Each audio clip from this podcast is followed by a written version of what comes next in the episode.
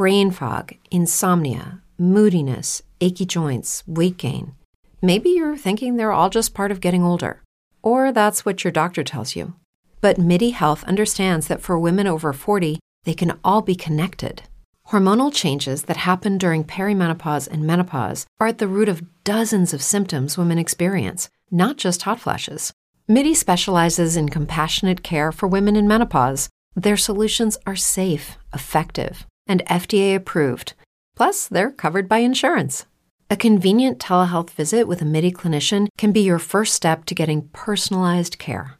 They'll tailor a treatment plan for your symptoms and health history so you can get back to feeling great. 91% of MIDI patients get relief from symptoms within just two months. When your body changes, your care should too. Book your virtual visit today at joinmidi.com. That's joinmidi.com. Hola, buenos días, mi pana. Buenos días, bienvenido a Sherwin Williams. ¡Ey! ¿Qué onda, compadre?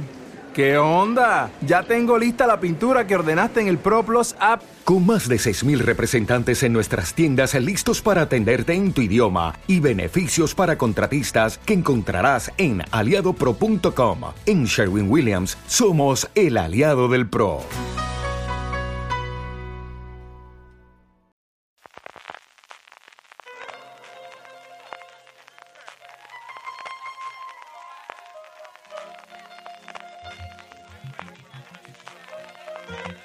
Estás escuchando Fuera de Series con CJ Navas. Bienvenidos a Streaming, el programa diario Fuera de Series en el que un servidor, CJ Navas, te trae las principales noticias, trailers, estrenos y muchas cosas más del mundo de las series de televisión. Edición del miércoles 24 de agosto. Vamos que tenemos mucho contenido hoy, comenzando con un poquito de follow-up y es que por fin tenemos números de verdad del estreno de La Casa del Dragón, los que ha ofrecido HBO, que como siempre se limitan solamente a los espectadores que lo han visto en directo en Estados Unidos. Casi 10 millones de espectadores, en concreto 9.986.000, vieron la serie en su estreno el pasado domingo en Estados Unidos, aquí nos llegó el lunes, pero se está emitiendo el domingo por la noche en Estados Unidos, a través del HBO clásico, a través de cable y a través de HBO Max, con los pequeños problemitas que habréis podido leer, que realmente fueron mínimos y únicamente por lo que parece a aquella gente que está utilizando el Fire Stick. Para ponerlo en contexto, es aproximadamente la mitad de los que vieron el final de Juego de Tronos, que fueron 19,3 millones de espectadores, y mucho más, desde luego, que los que vieron en su momento Juego de Tronos el inicio. También está por encima de los números que hizo el final de la segunda temporada de Euforia, que por ahora era lo más visto en HBO y HBO Max en Estados Unidos durante esta temporada. HBO también ha confirmado que ha sido lo más visto no solo en Estados Unidos, sino también en Latinoamérica y en la zona de Europa, Medio Oeste y África, donde tiene su plataforma, aunque aquí, como suele ser habitual, no han dado números.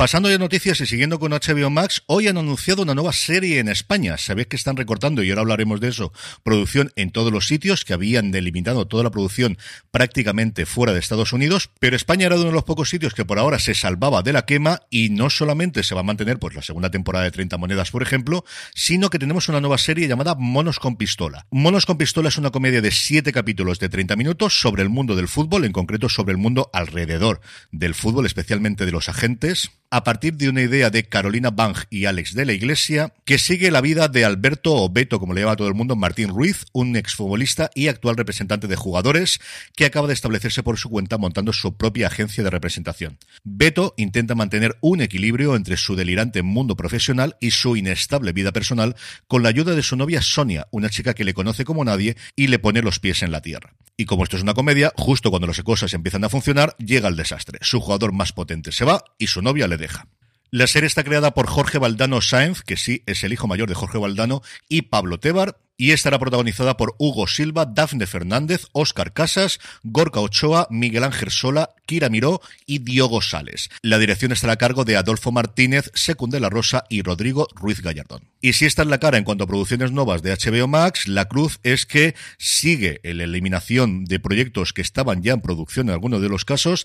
Hasta seis proyectos de animación de una tacada se ha cargado HBO Max incluido una serie que tenía muchísimas ganas de ver, Batman Cape Crusader, la nueva serie de animación alrededor de Batman, la nueva serie que contaba entre sus productores a JJ Abrams, a Matt Reeves, el director de The Batman, y a Bruce Timm, el responsable o uno de los principales responsables de la serie clásica animada tan querida por el público y por la crítica. Junto a esta, que como os digo es el nombre más importante, se ha encargado una cosa llamada Merry Little Batman, que era una comedia familiar, dos películas de los Looney Tunes, una película que esta me tocó la fibra de Gumball, y por último, una historia animada de Steve Urkel. Sí, sí, de Steve Urkel. ¿Quiere decir que nunca veremos la serie? Mm, no necesariamente. Es cierto que HBO Max no es Warner Brothers Animación, que es la productora que hay detrás de la serie. Es cierto que va a ser más complicado. Sí están diciendo, desde luego, que están intentando encontrar una casa. Y en fin, Sandman la estamos viendo en Netflix. Así que yo no descartaría, desde luego, la posibilidad de que la compra se produzca, aunque sería una cosa rara porque al final no vas a poder tener muchas más series de Batman,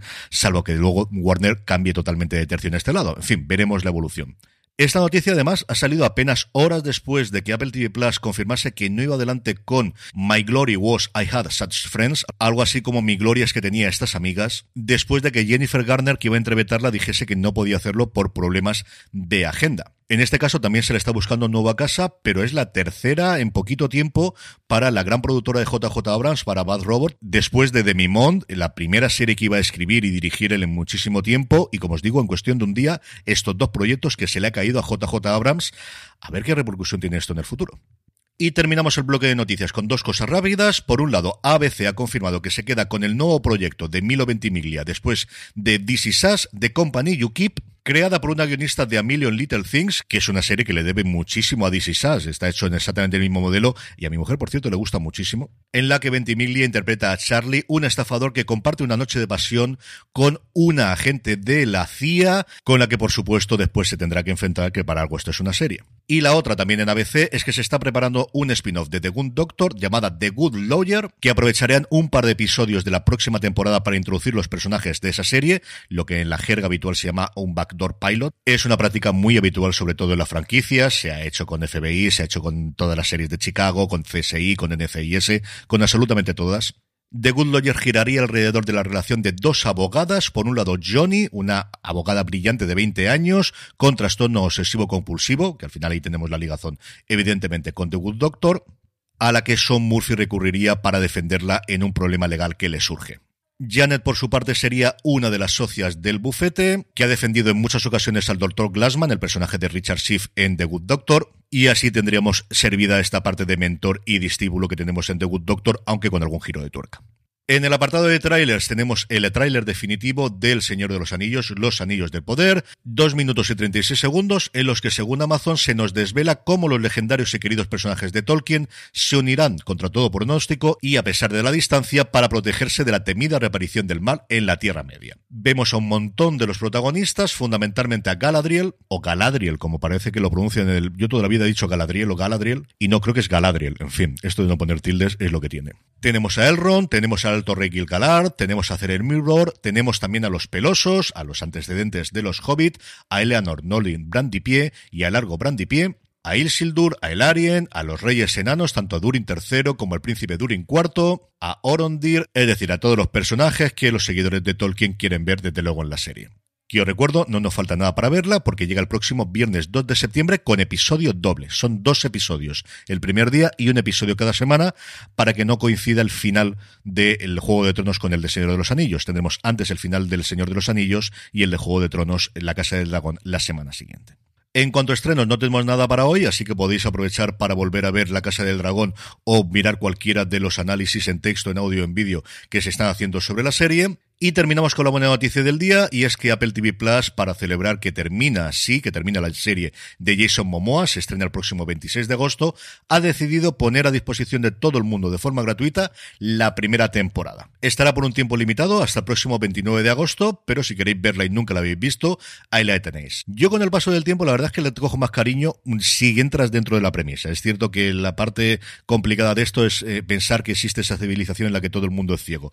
Pero una vez que entras ahí, la serie yo creo que te da lo que promete. La gente que ha seguido viéndola durante la segunda temporada me dice que está muy muy bien. De verdad que tengo verdaderos, poquitos, eso sí es cierto, pero verdaderos fanáticos de la serie alrededor. Y como digo, si te faltaba un poquito más de fantasía heroica, que no tenemos suficiente en los últimos tiempos, pues ahí también tenéis sí para poder verla.